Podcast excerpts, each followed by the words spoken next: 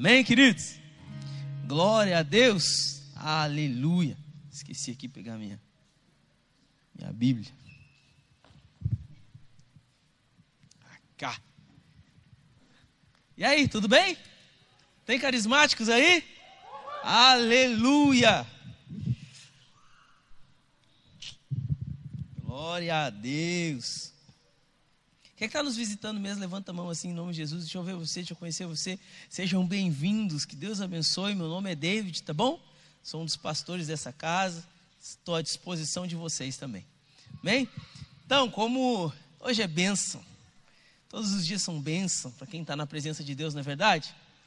Eu quero compartilhar com você uma palavra, mas antes de nós compartilhar essa palavra com você, quero que você pegue sua, na sua mão a sua Bíblia e vamos fazer a nossa declaração de fé em nome de Jesus. Pega ela aí na sua mão, levanta ela para cima e diga assim: Esta é a minha Bíblia. Eu sou o que ela diz que eu sou, eu tenho o que ela diz que eu tenho, e eu posso fazer o que ela diz que eu posso fazer. Hoje eu serei tocado pela palavra de Deus. Eu audaciosamente confesso que a minha mente está alerta, o meu coração está receptivo e eu estou pronto para receber a incorruptível, a indestrutível, sempre viva semente da palavra de Deus.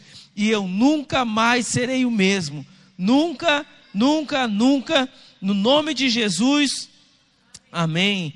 Pai, no nome do Senhor Jesus, eu quero me colocar diante do Senhor, pedir que o Senhor use, Senhor, a minha mente, use, Senhor, a Deus, o meu intelecto, use, Senhor, os meus lábios, para compartilhar com a tua igreja aquilo que o Senhor preparou para o coração dela. Que a sua igreja cresça, seja alimentada, seja edificada pelo poder da tua palavra, Senhor, pois a tua palavra é viva. Que flua, Senhor, Deus, daqui o teu rio e venha tocar em vidas e restaurar vidas, seja os que estão aqui presentes, quantos que estão na sua casa, para a glória do seu nome, Pai, eu te peço, no nome de Jesus. Amém. Amém. Então, quero compartilhar com você uma mensagem e essa mensagem Deus já faz algum tempo que tem falado comigo. E eu quero muito compartilhar ela com você. E para isso, eu vou pedir que você abra aí, porque é um texto bem conhecido, mas como vocês sabem, esse culto ele é organizado pelo nosso seminário Carisma. É para quem geralmente gosta de estudar a palavra do Senhor. É para quem gosta de mensagens, né? Daquele jeito.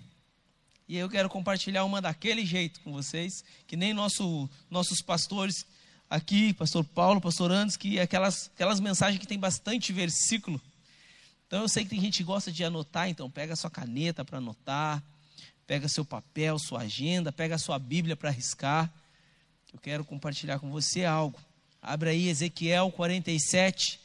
É um texto bem conhecido de muitos. Né? Até a gente tem falado muito sobre, é, tem sido ministrado bastante nas nossas igrejas acerca deste texto que vai falar de Ezequiel, do rio, das medidas, da profundidade e tal.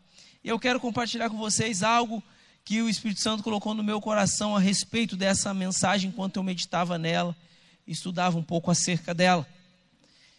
Amém? Vocês podem participar comigo, vocês sabem.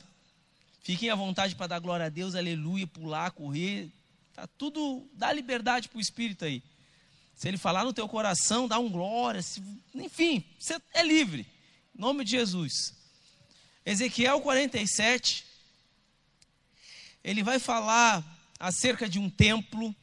Ele vai falar acerca de um rio. Ele vai falar acerca de algumas coisas. Mas antes de nós entrarmos de fato no texto, eu quero dizer que esse texto de Ezequiel, ele tem, ele tem algumas visões ele tem algumas linhas teológicas. E tem, existe duas linhas principais, que uma é que enxerga esses textos de forma literal, e a outra que enxerga esse texto de uma forma figurada. A forma literal vai falar que acerca da, do, do, do, do templo, quando começa a dar todas as características do templo, de, da visão do que Ezequiel está vendo, fala de algo futuro. Então, todo mundo acha que, de fato, o, o, o, templo de Jerusalém vai ser reconstruído, os sacrifícios vão voltar, que é literal o que está escrito ali naquele texto. E tem algumas coisas que estão acontecendo no mundo, principalmente lá em Jerusalém, que de fato leva a gente a entender que alguma coisa por esse lado está acontecendo mesmo. De contrapartida, tem a outra visão, que é uma visão figurada acerca desse texto, que diz que o que está ali é, é, é, é, é uma visão de que a, a plenitude do cristianismo está sendo representada através desse texto. Amém? Eu gosto muito de olhar para a Bíblia e caçar Jesus nela. E entender dos textos que eu estou lendo, dos textos que eu estou meditando, o que eles podem me ensinar. O que eles podem trazer de ensinamento, de edificação para mim, de crescimento, de entendimento acerca das coisas espirituais. Para que eu me torne uma pessoa melhor, para que eu tenha mais comunhão com Deus, mais relacionamento com Deus. Então, eu acho tudo isso acerca das duas visões muito legais. Eu acredito que as duas talvez elas tenham elas tenham parte dentro desse texto. E eu acho tudo muito legal de estudar.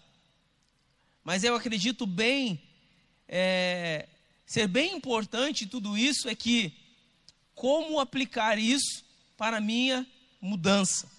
Como aplicar isso para a minha vida? A gente entende que no Antigo Testamento, muitas coisas são sombras das coisas que Deus está fazendo que vai fazer. Amém? Quem é carismático aí, entende a respeito do que é a sombra. Então, não vamos se deter nesse passo, vamos logo abrir aí em Ezequiel 47, lá a partir do verso 1. Em vez de eu ler todo o 47, eu vou lendo e a gente vai meditando acerca dele, tá bom? Ezequiel 47, verso, a partir do verso 1 ali vai dizer o seguinte: Depois disso, depois disto, o homem me fez voltar à entrada do templo, e eis que saíam águas debaixo do linear do templo para o oriente, porque a face da casa dava para o oriente, e as águas vinham de baixo, ao lado direito da casa, ao lado sul do altar. Algumas coisas me chamam a atenção e eu gosto muito de ler a Bíblia entendendo que é tudo sobre Jesus. De Gênesis até Apocalipse, é tudo sobre Jesus. Não tem nada a ver com a gente. A gente entra ali na história em algum momento mas não tem nada a ver com a gente, é tudo sobre ele. É, sobre toda a, é, é tudo sobre a promessa de Deus que estava nele, é tudo sobre os planos de Deus que estava nele, é tudo sobre o amor de Deus que estava nele, é tudo sobre ele. Eu começo a ler esse texto e eu observo que até o início desses versos de Ezequiel estão falando de quem? Dele. Participa comigo? Me ajuda aí? É tudo sobre ele. Quando o texto vai dizer depois disso, o homem me fez voltar à entrada do templo. Quando ele fala me fez voltar à entrada do templo, aí você precisa dar uma navegada lá em Ezequiel 41. Que templo é esse? Ele me fez voltar à entrada do templo. Mas que templo é esse? No Ezequiel 41, no verso 1 e no verso 2, vai dizer o seguinte: Então me levou ao templo e mediu os pilares, seis côvados de altura, de lado, e seis de largura do outro, que era a largura do tabernáculo. Verso 2: A largura da entrada, dez côvados, os lados da entrada, cinco côvados de um lado e cinco do outro. Também mediu a profundidade da entrada, quarenta côvados, e a largura, 20 côvados. E o que, que, isso tem a ver para mim saber o que, que é a entrada, o, o templo? Eu leio, eu gostei de ler esse texto e separar para vocês. Por quê? Porque vai mostrar o quanto esse templo é grande. Vai mostrar a estrutura desse templo, os pilares, a coluna, a construção deste templo. Vai mostrar detalhes o quanto este templo tem estrutura, o quanto este templo é grande. Glória a Deus por isso. Vai mostrar isso. E aí ele diz: O homem me fez voltar à entrada do templo. E ele começa: E eis que saíam águas de debaixo do linear do templo para o oriente. Porque a face da casa dava para o oriente e as águas vinham de baixo do lado direito da casa, do lado sul do altar. O homem ele leva o profeta até a entrada do templo para mostrar algo para esse profeta. Então só aí a gente percebe que não tem a ver com o profeta, tem a ver com o templo, tem a ver com as coisas que o homem, esse que leva ele, leva ele para ver. Não tem a ver com o profeta, com a pessoa do profeta. Tem a ver com o que o profeta está está vendo. Então esse homem leva o profeta até, o, até aquele lugar. E o profeta começa a ver as coisas. Ele começa a ver que tinha o templo, porque é a visão anterior.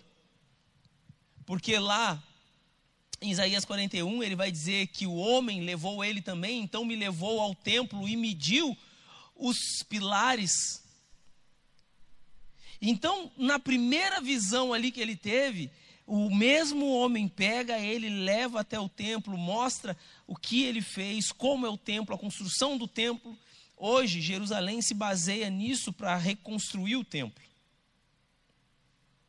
Mas aí nós não vamos entrar nesse detalhe, que aí é aquela visão do literal. Mas esse homem pega o profeta e leva o profeta até o templo, começa a medir e mostra para o profeta. Não tem a ver com o profeta, tem a ver com o que o profeta está. Ok? Tem a ver com o que o profeta está vendo. Não tem a ver com a vida do profeta, com o profeta. Aleluia. Abre aí, livro de João, mas mantenha marcado Isaías, tá? Uh, Ezequiel, porque Ezequiel é o nosso texto que nós, base que nós vamos ler ele até o final.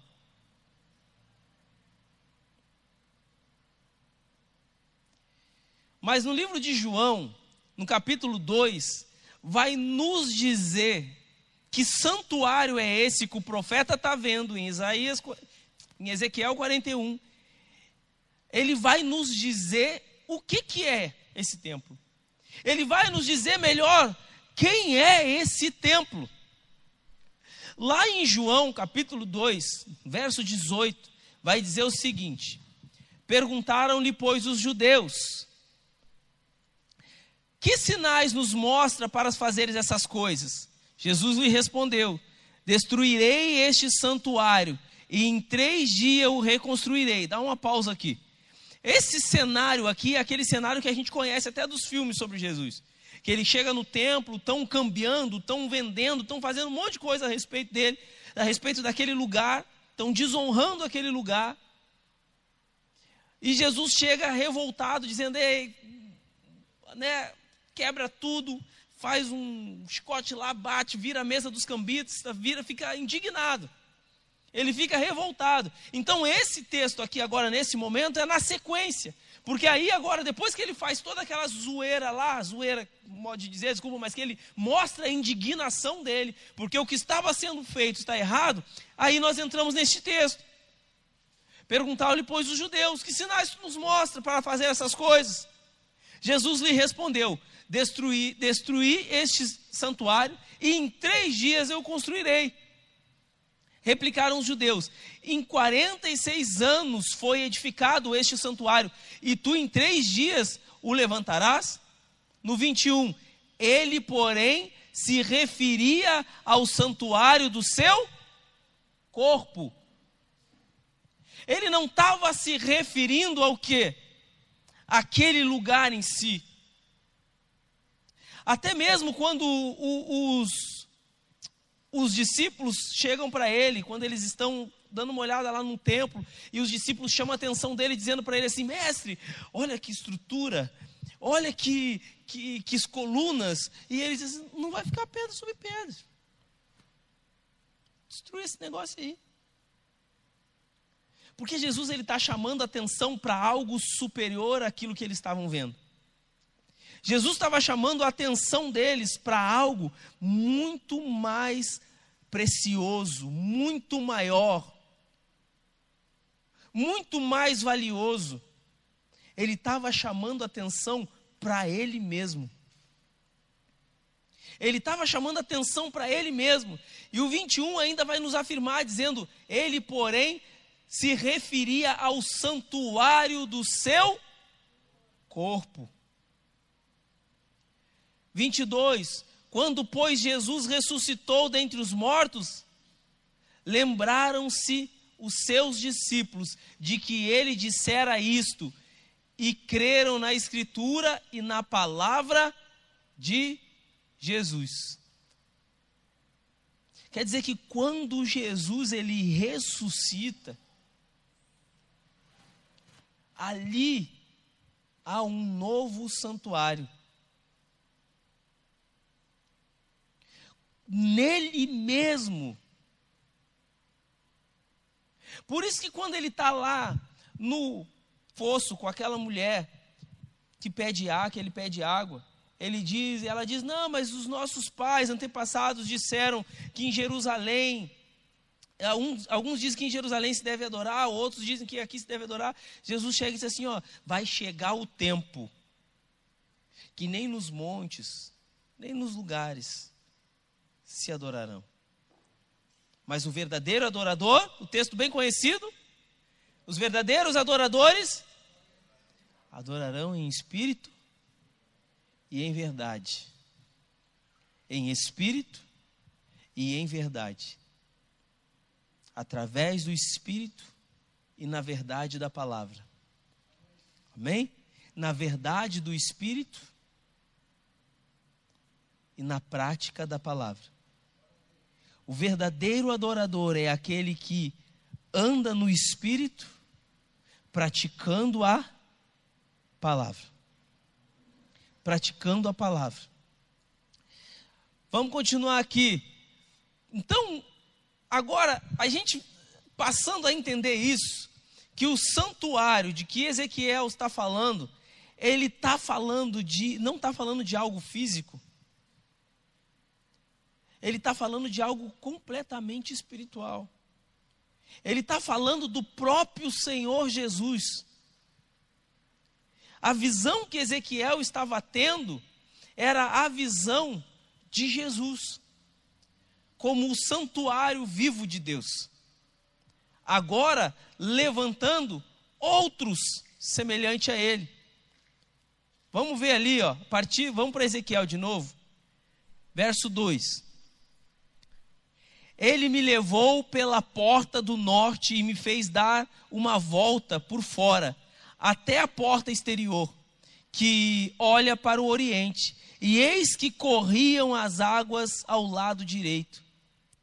Saiu aquele homem, saiu aquele homem para o oriente, tendo na mão um cordel de medir, mediu mil côvados e me fez passar pelas águas, águas que me davam pelos tornozelos, mediu mais mil e me fez passar pelas águas, águas que me davam pelos joelhos, mediu mais mil e me fez passar pelas águas, águas que me davam pelos lombos, mediu mais, mediu ainda outros mil e já um rio. E era já um rio que eu não podia atravessar, porque as águas tinham crescido, águas que se deviam passar a nado, rio pelo qual não se podia passar. Pergunta: da onde saíram estas águas? Ajuda? Vamos lá. Os carismáticos aí.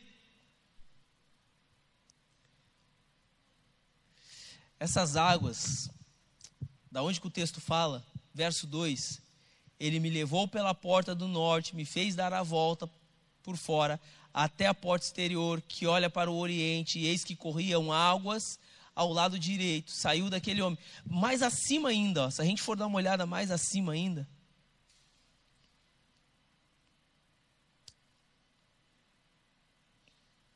Ezequiel 41.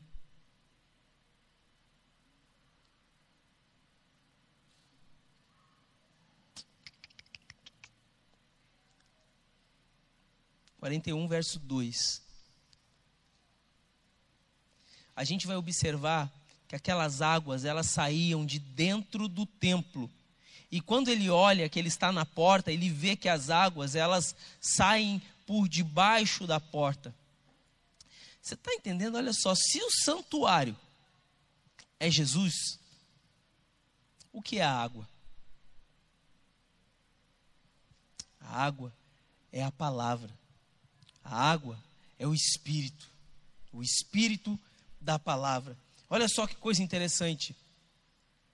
Olha só que coisa mais interessante se a gente for ver mais à frente, ó. O que, que diz lá em Apocalipse, no capítulo 22? Apocalipse, capítulo 22, verso 1. Então me mostrou o rio da água da vida, brilhante como cristal, que saía do trono de Deus e do. E do. Da onde saiu o rio? do trono de Deus e do Cordeiro. Essa água saía do próprio Senhor Jesus. Então, olha só essa sombra, essa representação. A gente analisa e a gente percebe que o templo é Jesus e o que flui de Jesus é a Sua palavra, é o seu espírito. Então, quando nós começamos a olhar e ver o que o profeta está vendo, a gente começa a perceber algumas coisas diferentes. A gente passa a ter um outro entendimento acerca desse texto, de como nós podemos aplicar essas coisas na nossa vida. Quando nós olhamos para a água e nós vemos que o homem leva o profeta para a água, não é, tem a ver com a profundidade da palavra de Deus. Tem a ver que aquele homem leva o profeta para ele conhecer o quão a palavra é profunda. Ele leva o profeta, a primeiro, primeiro momento, quando ele leva o profeta no templo, em, em Ezequiel 41, é para o profeta conhecer a estrutura de quem é Jesus. Jesus não tinha vindo ainda naquele tempo mas é para ele conhecer a estrutura do futuro templo, que era quem? Jesus. Ele leva o profeta para conhecer a estrutura de quem é Jesus. Agora, no 47, ele leva o profeta para conhecer a estrutura do que sai de Jesus. Muitas vezes nós estamos vivendo isso a gente não consegue desfrutar do que o reino de Deus tem para as nossas vidas, porque a gente não conhece Jesus. Muito menos o que sai dele. A estrutura do que sai dele, a profundidade. O texto que a gente gosta de ler e conhece fala muito sobre eu ser, eu ir mais fundo em Deus. OK, é válido. É maravilhoso, tem várias pregações sobre isso de nós irmos mais fundo em Deus. Que esse texto ele dá também esse entendimento para nós do quanto mais fundo eu tenho que ir em Deus. Por isso que ele vai começar a medir ali, ele vai trazendo as medidas, as medidas. Saiu aquele homem do Oriente, do cordel, medir, mediu mil côvados e me e me fez passar a água, as águas que me davam nos tornozelos. Aí vai mostrando as, a profundidade. Mediu mais mil e me fez passar por águas, águas que me davam pelos joelhos. Mediu mais fundo. É a quantidade, quanto mais fundo eu vou em Deus, na verdade eu preciso ir mais fundo em Deus. Só que o que eu acho muito interessante, se a gente olhar por um outro ângulo, é o quanto Deus é profundo. O quanto a sua palavra é profunda. Eu preciso buscar e conhecer a ponto de entender o quanto a sua palavra é profunda. Só que se eu tiver relacionamento raso, eu nunca consigo entender e ver a profundidade. Eu nunca consigo chegar na profundidade da palavra, na profundidade de quem é Jesus. Eu nunca consigo eh, me relacionar de forma profunda com Ele e com a palavra dele. Eu preciso entender que ela é mais profunda e que eu posso ir cada vez mais fundo nela. O que, que eu acho muito interessante, mais nos detalhes, é que quando eu entendo que é tudo sobre Ele, que se eu fosse dar um tema para essa mensagem, eu falaria isso. É tudo sobre Ele. Porque a gente começa a ler o texto e a gente percebe que o templo é Jesus, a água que flui do templo é a palavra dele, que sai dele é o espírito da palavra. Então a gente pode começar a dar uma meditada lá no livro de João, no capítulo 4, que é também o texto conhecido da mulher, da fonte lá. João capítulo 4, verso 7. Nisto veio uma mulher samaritana tirar água. Disse-lhe Jesus: Dá-me de beber. Pois seus discípulos tinham ido à cidade para comprar alimentos. Então lhe disse a mulher samaritana: Como, sendo tu judeu, pedes de beber a mim, que sou mulher samaritana? Porque os judeus não se dão com os samaritanos. Respondeu-lhe Jesus: Respondeu-lhe Jesus: Se conheceres o dom de Deus e quem é o que te pede, dar-me de beber. Tu lhe pedirias, e ele te daria água viva. Aí, tá, alguém entendeu? Você está entendendo que o rio do que ele tem para dar é tão profundo e está nele, e quando nós conhecemos ele na profundidade, a gente entende o que flui de dentro dele, a gente quer ir cada vez mais fundo nele, a gente é levado a ir mais fundo nele, a gente é constrangido a ir mais fundo nele. Ele chega para ela e diz assim: ó, e quem é, olha, replicou-lhe Jesus: se conheceras o dom de Deus e quem é o que te pede?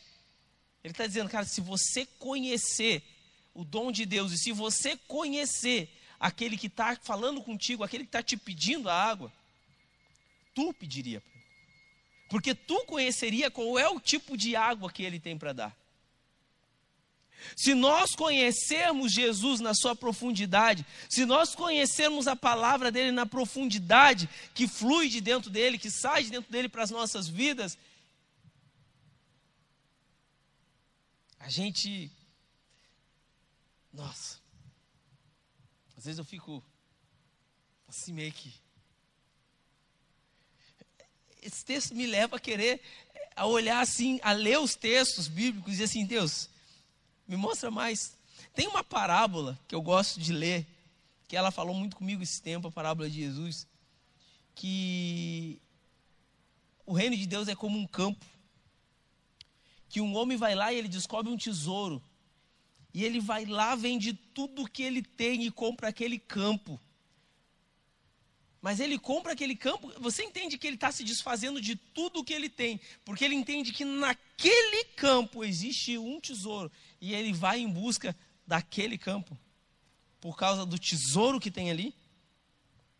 Ele abre mão de tudo, por causa do tesouro que tem naquele campo se eu conheço o que tem no campo,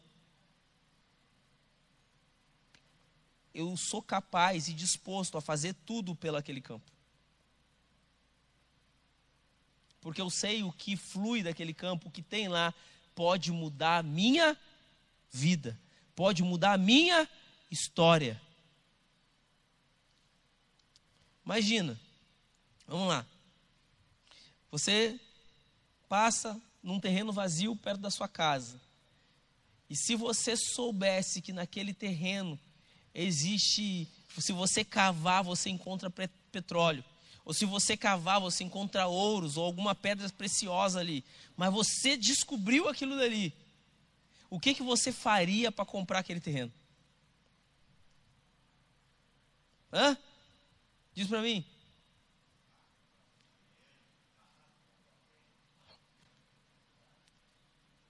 Você olha, rapaz, você passou no terreno, aí você olhou e viu que tipo assim, ah, por que isso aqui brilhando aqui? Aí você olhou assim, ouro. Daqui a pouco você dá uma olhada nesse terreno ali, rapaz, se eu tenho esse terreno, estou feito. Minha vida mudou. Minha vida está mudada. Vale a pena vender carro? Me diz. Vale a pena vender casa? Vale a pena largar tudo? Eu estou dando um exemplo para você entender a, a, o tamanho da situação. Vale a pena abrir mão de tudo? É o que essa parábola está dizendo, que esse homem ele passa por esse terreno. E ele olha e ele percebe que naquele terreno há um tesouro. E ele vai e vende tudo o que ele tem. A palavra não vai dizer que é alguma coisa, não. Ele abre mão. Quando fala de vender tudo, está falando de abrir mão. Ele abre mão de tudo que ele tem. Ele abre mão do seu ego, da sua vontade. Agora vamos trazer para um, um lado espiritual aqui. Ele abre mão do seu ego, da sua vontade, do seu orgulho. Entende? Ele abre mão de tudo. Compra aquele campo. Porque ele entende que o que tem naquele campo vai mudar a vida dele, porque é muito mais precioso do que o que ele tem. Então é o que o Senhor Jesus está dizendo para ela.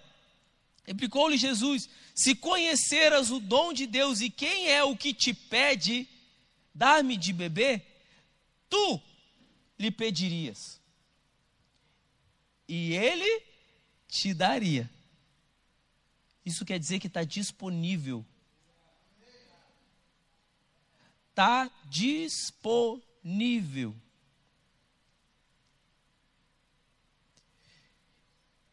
E ele te daria a água viva. Por que água viva? Porque é algo que gera vida, que gera transformação.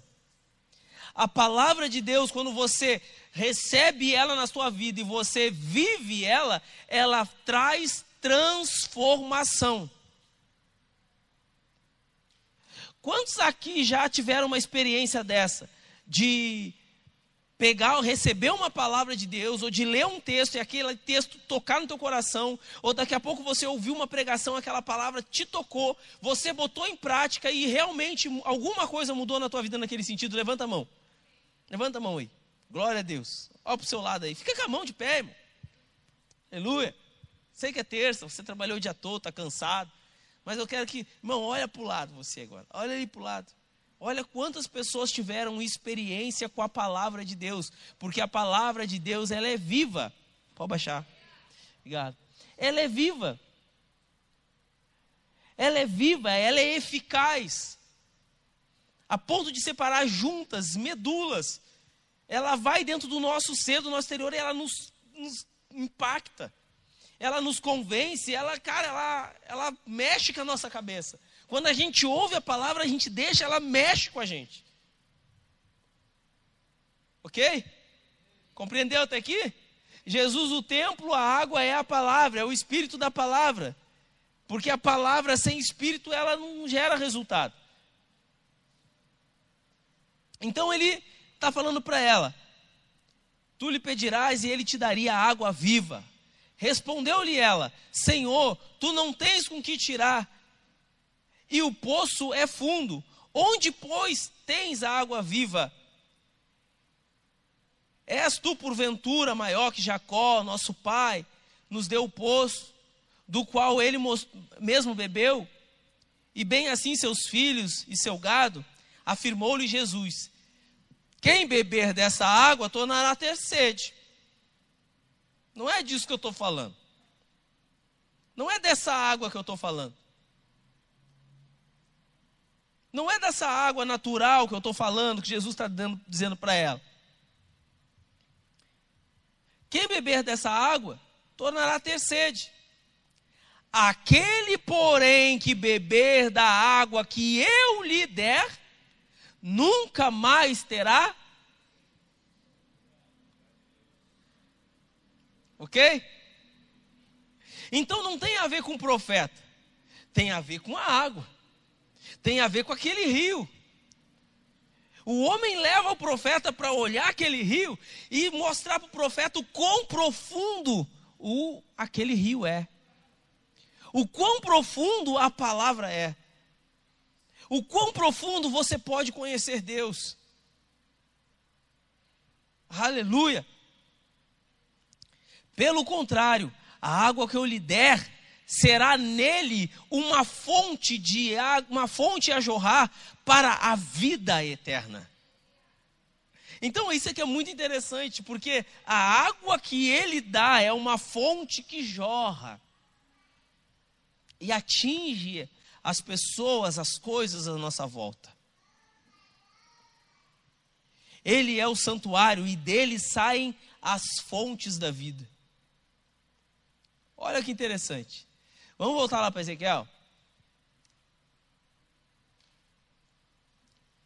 Verso 6. E me disse: Viste isso? Viste isso? Olha, olha só. Para a gente entender que não tem a ver conosco, mas tem a ver com o que ele está mostrando para o homem. Imagina que você é esse homem hoje, é esse profeta hoje, e o Espírito Santo te trouxe aqui nesse dia hoje. Você não está aqui em vão. E ele está dizendo para você: você viu isso? Você ouviu isso? Você viu quantas pessoas estão sendo transformadas pela minha palavra? Quantos tiveram experiência com a minha palavra? Ele, ele diz assim: e me, e me disse: Viste isso, filho do homem? Aquele homem pega o profeta e disse: Você viu isso, filho do homem? Então me levou e me tornou a trazer a margem do rio. Ele leva o homem, mostra para o homem o quão profundo o que sai de Jesus pode ser. Depois ele pega esse homem, viu como é profundo? Traz para a beira da margem e diz assim: te mostrar mais umas coisinhas agora. E aí o que vem depois é muito interessante. Por quê? Então me levou e me tornou a trazer a margem do rio. Tendo eu voltado, eis que à margem do rio havia grande abundância de árvores, de um ao outro lado.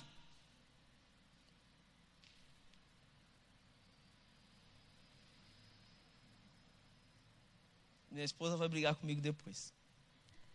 Que ela vai dizer para mim assim, cara, tu, tu, por que, que tu quer que o pessoal entenda a mesma coisa que tu entende, é diferente. Eu entendo. Mas, gente, presta atenção. Tudo que está à volta do rio está cheio de árvore. Saudável. Quando nós ficamos à volta da palavra, quando nós entramos na palavra, mergulhamos na palavra, quando a palavra ela atinge a nossa vida, quando nós mergulhamos no que vem de Jesus, no que sai de Jesus, quando nós entendemos isso, gera vida.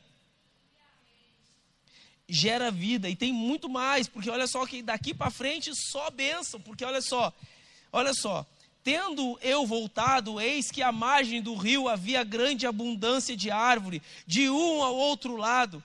Então me disse: estas águas saem para a direção, saem para a região oriental e descem a campina e entram no Mar Morto, cujas águas ficarão saudáveis. O Mar Morto, para quem não sabe hoje, é um mar que é, tem tanto sal que é impossível ter vida lá. Mas alguns estudiosos dizem também que essa profecia daqui de, de Ezequiel também já está se cumprindo, porque eles já conseguiram achar peixes em algumas áreas do Mar Morto. Então, ao mesmo tempo, por isso que lá no começo eu falei para vocês das duas linhas teológicas que falam, que uma leva para o literal e a outra para o modo por figurado.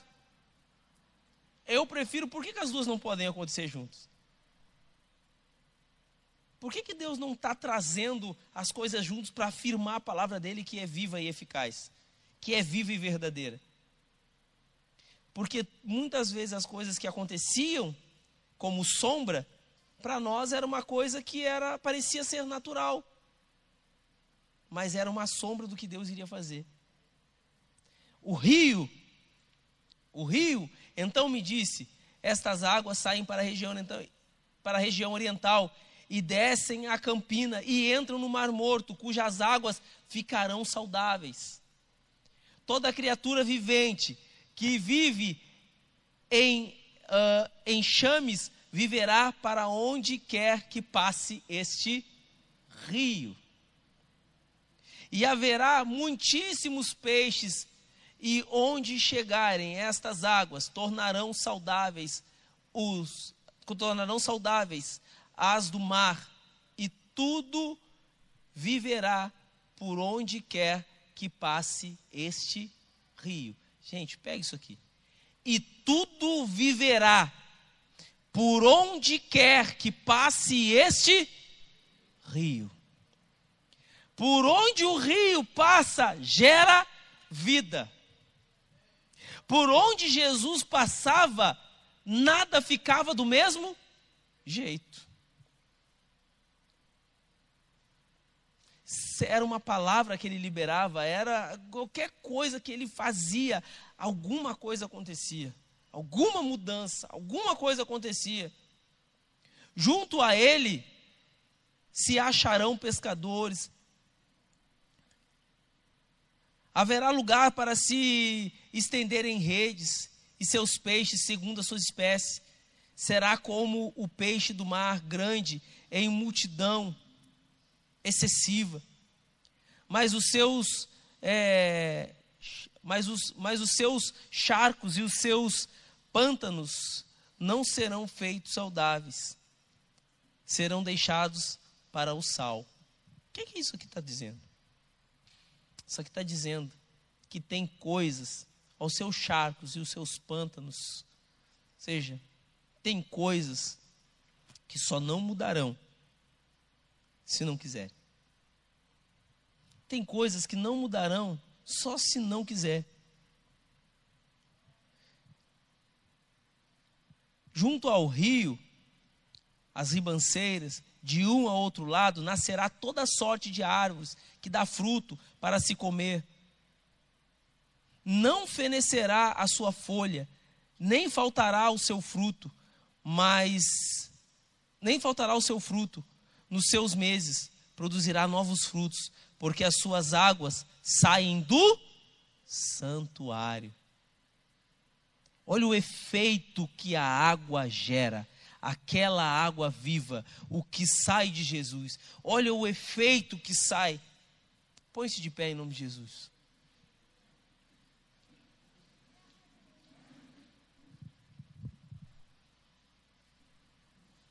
Aleluia. A gente precisa entender o quanto Jesus ele é profundo. O quanto a sua palavra é profunda. O quanto nós precisamos mergulhar nela, conhecer ela e deixar com que ela trabalhe na gente deixar com que ela trabalhe no nosso interior, com que ela nos frutifique, com que ela nos limpe, nos lave, com que ela faça a transformação que precisa fazer. Nós precisamos conhecer que nem aquela mulher lá, que nem as palavras que ele disse para aquela mulher. Ele disse: oh, se você conhecesse aquele que te fala, se você conhecesse ele, ha, você pediria água para ele e ele te daria água para a vida. Se você conhecesse ele, ele poderia mudar a tua vida, poderia mudar a tua história, poderia mudar casamento, poderia mudar filhos. Se você conhecesse ele, o poder dele, o que ele pode fazer por intermédio da palavra dele. Se você mergulhar nessa palavra, conhecer a profundidade dela, você terá tantas experiências com ele, Será tão sobrenatural a tua vida com ele. É como o homem que leva o profeta, primeiro para conhecer o templo, depois para conhecer a profundidade do que sai do templo. Feche seus olhos. E eu quero convidar você a conhecer Jesus. A profundidade do que Jesus pode fazer na tua vida. Convido você a orar, falar com Ele e dizer: Ó oh, Jesus, Eu quero conhecer o Senhor. Assim como aquela mulher lá disse que se ela, que o Senhor disse para ela, que se ela te conhecesse, ela pediria água. Eu quero te conhecer para saber o que, que eu posso pedir para o Senhor. Eu quero te conhecer para saber o que, que sai do Senhor, para me aprofundar no Senhor. Senhor, aquele homem eu entendo que é o Espírito do Senhor conduzindo esse profeta. De repente você está nessa condição hoje. Você foi conduzido até esse lugar pelo Espírito de Deus. Você veio pelo Espírito de Deus nesse lugar. E você entende que o que sai de Jesus pode mudar a tua vida. Você entendeu a profundidade da palavra e que a palavra ela pode transformar o teu ser inteiro. Deixa ele te levar mais fundo. Deixa ele te levar mais profundo. Deixa ele te levar a conhecer ele. Fala com ele aí em nome de Jesus. Vai falando, fala com ele. Ora, ora ele.